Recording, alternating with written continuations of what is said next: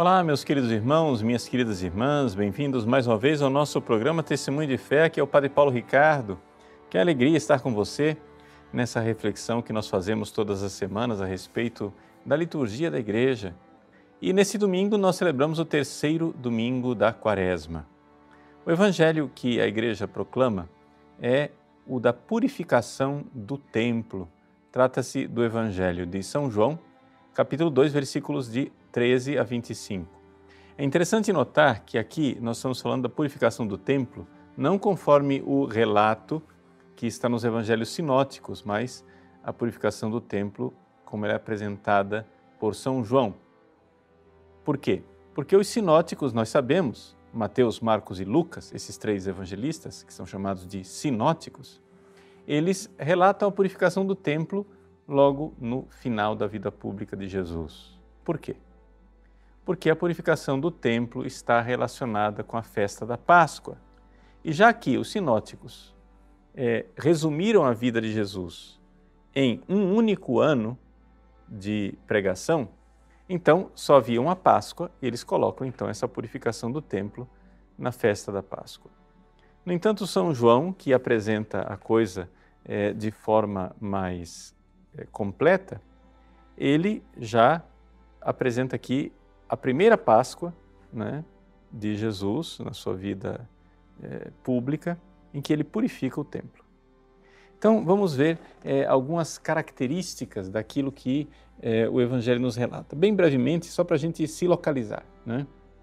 Estava próxima a Páscoa dos judeus e Jesus subiu a Jerusalém. Então, lá no, em Jerusalém, as pessoas tinham que oferecer sacrifícios.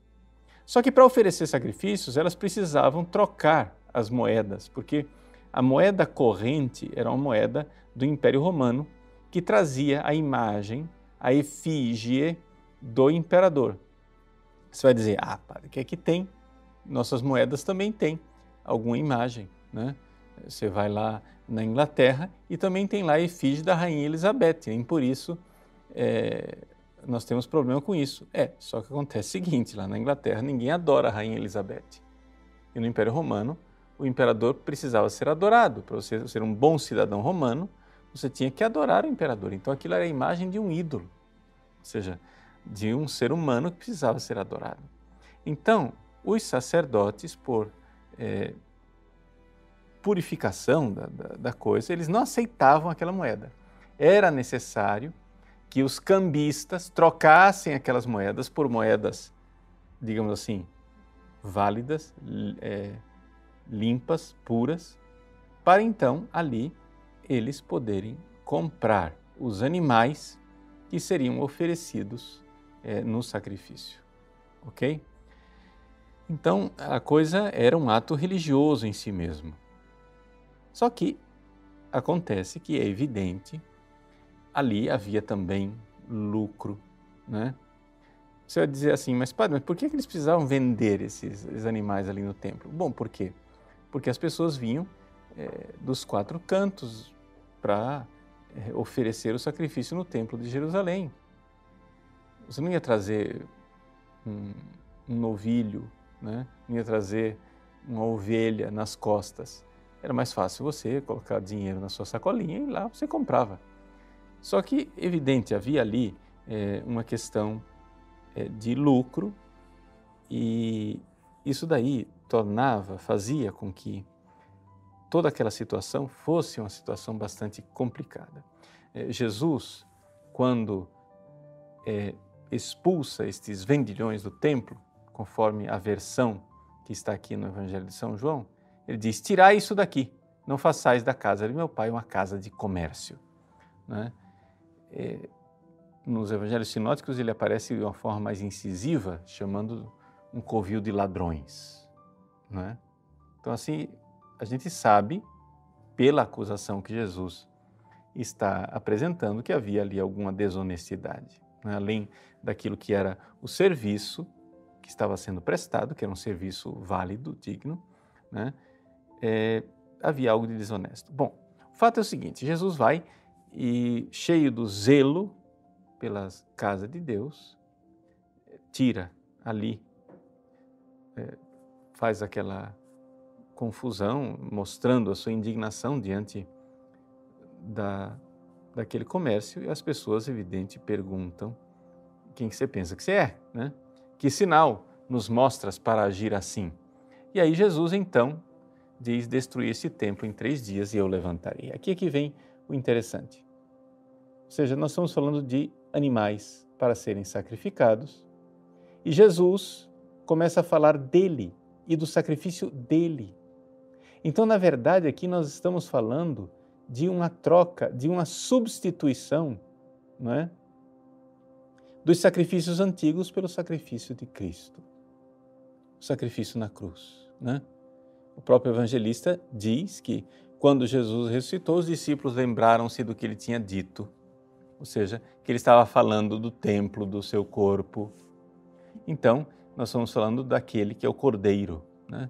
Vamos lembrar que eh, alguns momentos antes, no próprio Evangelho de São João, João Batista apontou para Jesus e disse: Eis o Cordeiro de Deus.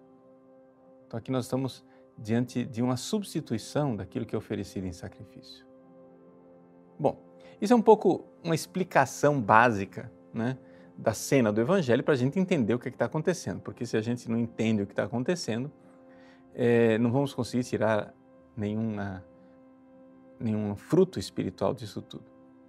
Mas eu gostaria então agora de, para colher o fruto espiritual do que Deus poderia nos dar nesse Evangelho, de aprofundar um pouco mais nessa coisa dos sacrifícios do Antigo Testamento. Por quê?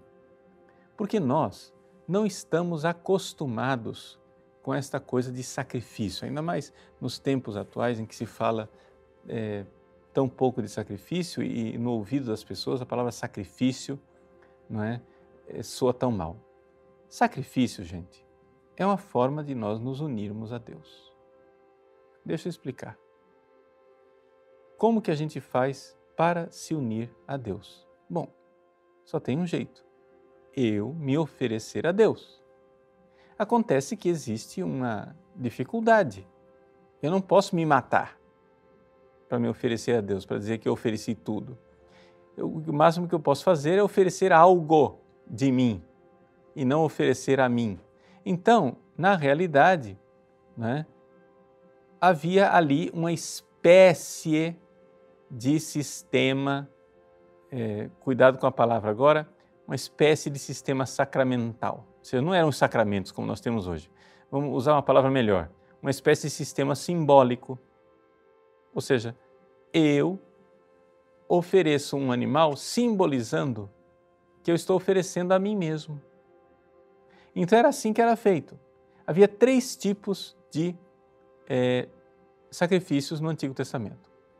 O primeiro dele, o primeiro sacrifício, era para as pessoas se livrarem dos pecados. Esses eram chamados de sacrifícios expiatórios, né?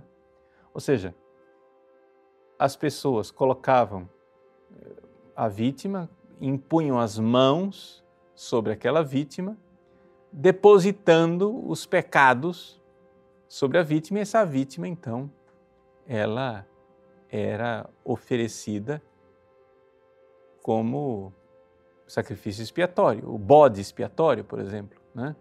Ou seja, era um animal que levava, carregava os nossos pecados nas costas, e aí ele morrendo esse animal então estava sendo castigado no nosso lugar. Esse era o sacrifício expiatório. Não é? Mas não havia somente o sacrifício expiatório. Havia também os chamados sacrifícios pacíficos. Não era, ou seja, o sacrifício expiatório era, era, o, era o confessionário da época, né? era o jeito que o pessoal tinha de se livrar dos pecados.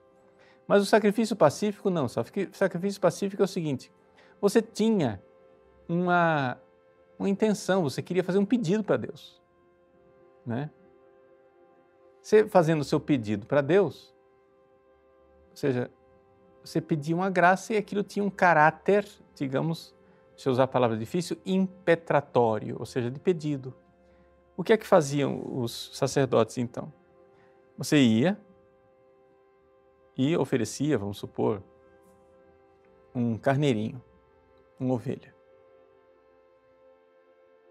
Parte daquela ovelha era separada para que ela fosse comida pelos sacerdotes. Ela era alimento dos sacerdotes. E parte daquela ovelha era oferecida em sacrifício e queimada no altar. Qual é o simbolismo que está aqui? O simbolismo que está aqui é o seguinte: o, sa o sacerdote ele não pode se matar e se oferecer para mostrar a Deus como aquele pedido é importante. Então o que é que ele faz? Ele mata o animal, queima metade, a outra metade ele come. E ele, e ele comendo o animal, ele está se unindo àquela vítima.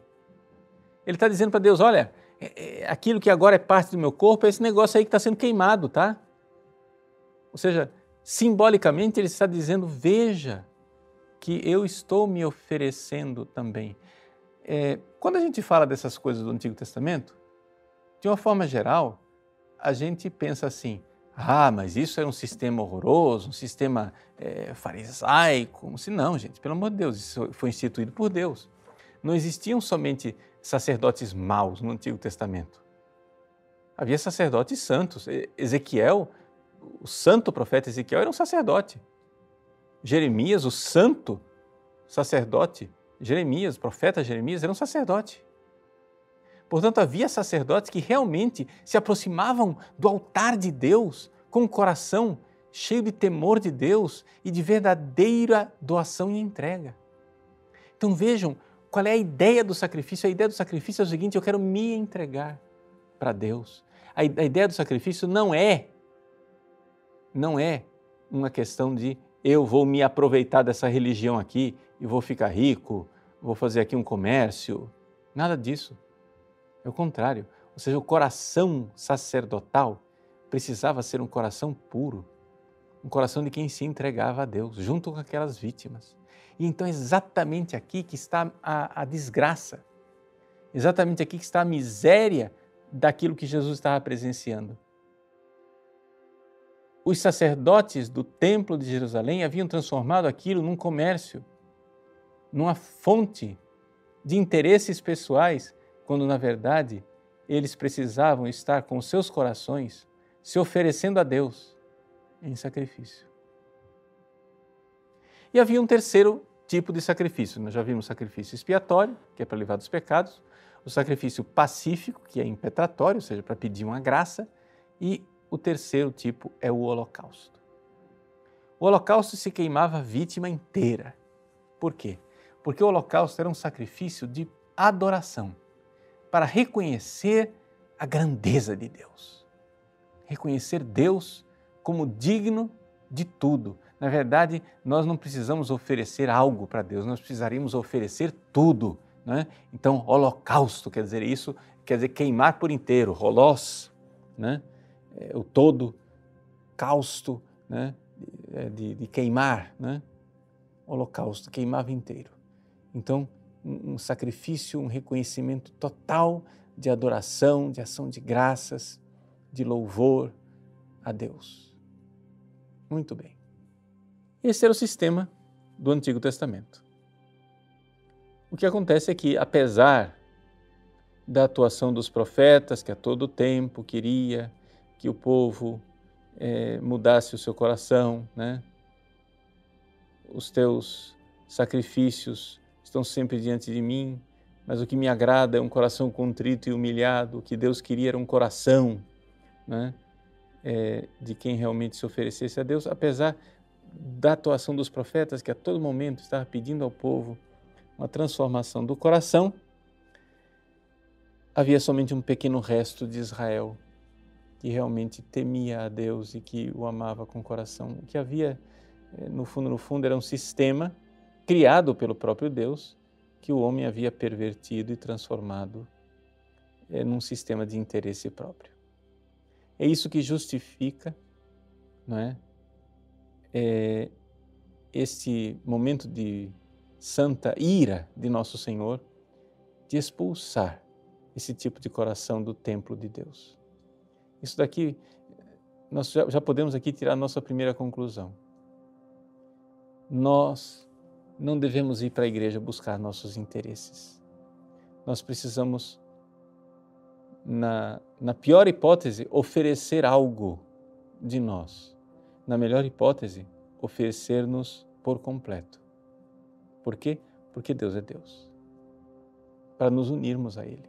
Porque o sacrifício tem esta finalidade, nós nos unirmos a, a Ele. Para nos unirmos a Deus, a gente precisa se livrar do pecado, sacrifício expiatório. Como que a gente faz isso hoje, Padre? Você vai lá e confessa. Depois de confessar, você faz também penitência para se livrar do pecado e das consequências do pecado. Mas além disso, além dessa purificação, há também a realidade meritória de você fazer atos de amor, os sacrifícios pacíficos. São aqueles sacrifícios gratuitos em que você oferece a Deus né, algo que, que você não era obrigado a oferecer, mas isso te une a Deus com generosidade.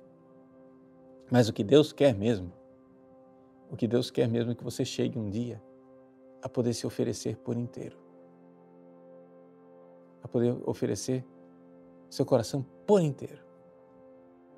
E aqui, então, Jesus é, prediz a sua entrega e o seu sacrifício maravilhoso.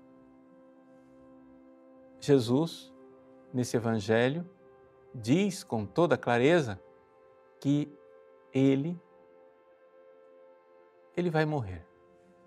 Destruí este templo e em três dias eu o levantarei. Ele está falando de sua paixão, morte e ressurreição. Nós estamos na quaresma. É tempo da quaresma, é tempo de nós olharmos que os nossos sacrifícios, eles têm sempre uma mancha diante de Deus. Porque o nosso coração é interesseiro. Por mais que os profetas tenham é, desejado purificar nossos corações, nós chegamos no impasse. Que esse povo me louva com seus lábios, mas o seu coração está longe de mim. Me louva com seus sacrifícios, me louva com seus atos, com o seu culto lícito, um culto, é, digamos assim, perfeitamente válido, porque foi instituído pelo próprio Deus, mas Deus instituiu aquele culto para que o nosso coração fosse entregue a Deus, não para que a gente ficasse fazendo um comércio e tirando interesses próprios. Aqui Jesus, no fundo, no fundo, ele pega o chicote e chicoteia qualquer forma de teologia da prosperidade, de teologia do comércio com Deus. Onde eu, ao invés de servir e me entregar a Deus, eu ponho Deus ao meu serviço. É Deus que tem que me servir. Está completamente errado. E Jesus bondosamente, amorosamente, nos chicoteia. Talvez você esteja passando isso na sua vida. Talvez você tenha se convertido, se aproximado da igreja, dizendo: Não, eu vou lá para a igreja, porque não, porque o pessoal falou que indo para a igreja lá vai ter a bênção. Eu vou receber a bênção. Lá eu vou ser abençoado. No entanto, Talvez você tenha chegado, Deus atraiu você, Deus te abençoou, mas chegou a hora de você começar a amar. Quando Deus pediu o seu amor, você não estava pronto. E você hoje se, se sinta, talvez você se sinta chicoteado por Deus, traído por Deus, né? Puxa vida, eu vim para a igreja, fiz tudo o que eu tinha para fazer, olha quantos anos de serviço, é assim que Deus me retribui. Meu irmão, se está acontecendo isso na sua vida, é bondade de Deus. É Jesus, na bondade dele, que está chicoteando você e dizendo: Você não está entendendo que eu quero o teu coração? Você não está entendendo que eu não estou querendo negociar com você o seu egoísmo? Não, eu quero você por inteiro. E essa é a beleza de nós vivermos esse tempo de quaresma. Mas além disso, existe o fato de que é, Jesus não somente chicoteia, Jesus faz mais. Ele se oferece como vítima no meu lugar. Já que o meu coração não dá conta, já que o meu coração não é um coração é, capaz não é, de agradar a Deus por causa do meu coração de pedra, por causa do meu egoísmo, porque eu estou sempre com interesses, às vezes interesses escusos, às vezes interesses legítimos, mas sempre interesses, ou seja, sempre o meu eu em primeiro lugar e não Deus em primeiro lugar. Então, já que eu não dou conta de oferecer em sacrifício, Jesus vai e se oferece. Destruí este templo e em três dias eu o levantarei. Ele se oferece em sacrifício no meu lugar. E aí nós vemos como o sacrifício de Cristo na cruz tem todo o valor desses sacrifícios antigos. E esse sacrifício, de forma cruenta, ou seja, com derramamento de sangue, que aconteceu há dois mil anos atrás, ele se repete de forma sacramental e incruenta em cada missa. Jesus não sofre mais, mas o sacrifício é o mesmo, o amor é o mesmo, a entrega é a mesma, a comunhão com Deus é a mesma. É aquele mesmo e único sacrifício que é revivido em cada Eucaristia. Quando Jesus se ofereceu na cruz e quando ele se oferece, né, renovando esse mesmo sacrifício em cada missa, ele ali tem tudo, ele fez tudo aquilo que os sacrifícios antigos faziam. O sacrifício da cruz é expiatório, porque ele tomou sobre si os nossos pecados. Ele, como diz São Paulo, foi tratado por Deus como pecado. Além disso, ele é um sacrifício pacífico. Por quê? Porque ele intercede por nós. Ele está diante de Deus ad interpellandum pro nobis, diz a carta aos Hebreus. Ele está sempre vivo diante de Deus, rezando, intercedendo, pedindo por nós, apresentando os seus méritos, apresentando o seu amor, já que nós não temos amor para oferecer e apresentar a Deus. Ele é um sacrifício pacífico. É o valor impetratório da cruz e de cada missa que nós celebramos. E além disso, também, como grande holocausto que é o sacrifício da cruz e da missa, nós temos ali a realidade da ação de graças e da adoração. Né? Aqui nós temos as quatro é, finalidades do sacrifício da missa.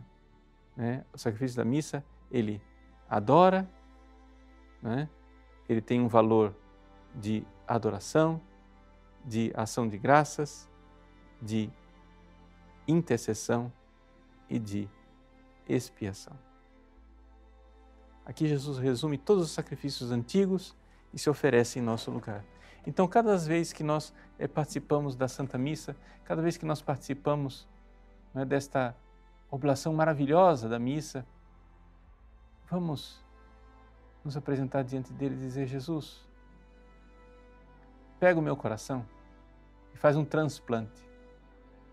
Meu coração de pedra e põe o teu coração. O que é esse transplante? Pegar o coração de pedra que eu tenho é chicotear aquele coração interesseiro e expulsá-lo do templo, arrancar o coração de pedra, o coração do covil de ladrões e colocar um coração de carne, ou seja, colocar o coração verdadeiro, o coração do Cristo, o coração que ama, né? destruir esse templo. E aí ele se oferece, ele se oferece a Deus para expiar os meus pecados, para interceder por mim, para fazer a sua grande ação de graças e a adoração, dando a Deus todo o amor que ele merece. Sim, porque a misericórdia de Cristo na cruz ela é também justiça. Por quê? Porque ele foi tão misericordioso que assumiu o nosso lugar e fez tanta justiça que deu a Deus todo o amor que Deus merece. Deus merece o amor que Cristo deu na cruz, um amor infinito. O valor infinito daquele amor é um amor como nós jamais poderíamos dar a Deus, e Ele deu no nosso lugar. Essa é a maravilha de cada missa. E essa é a maravilha da missa na qual você irá participar neste domingo.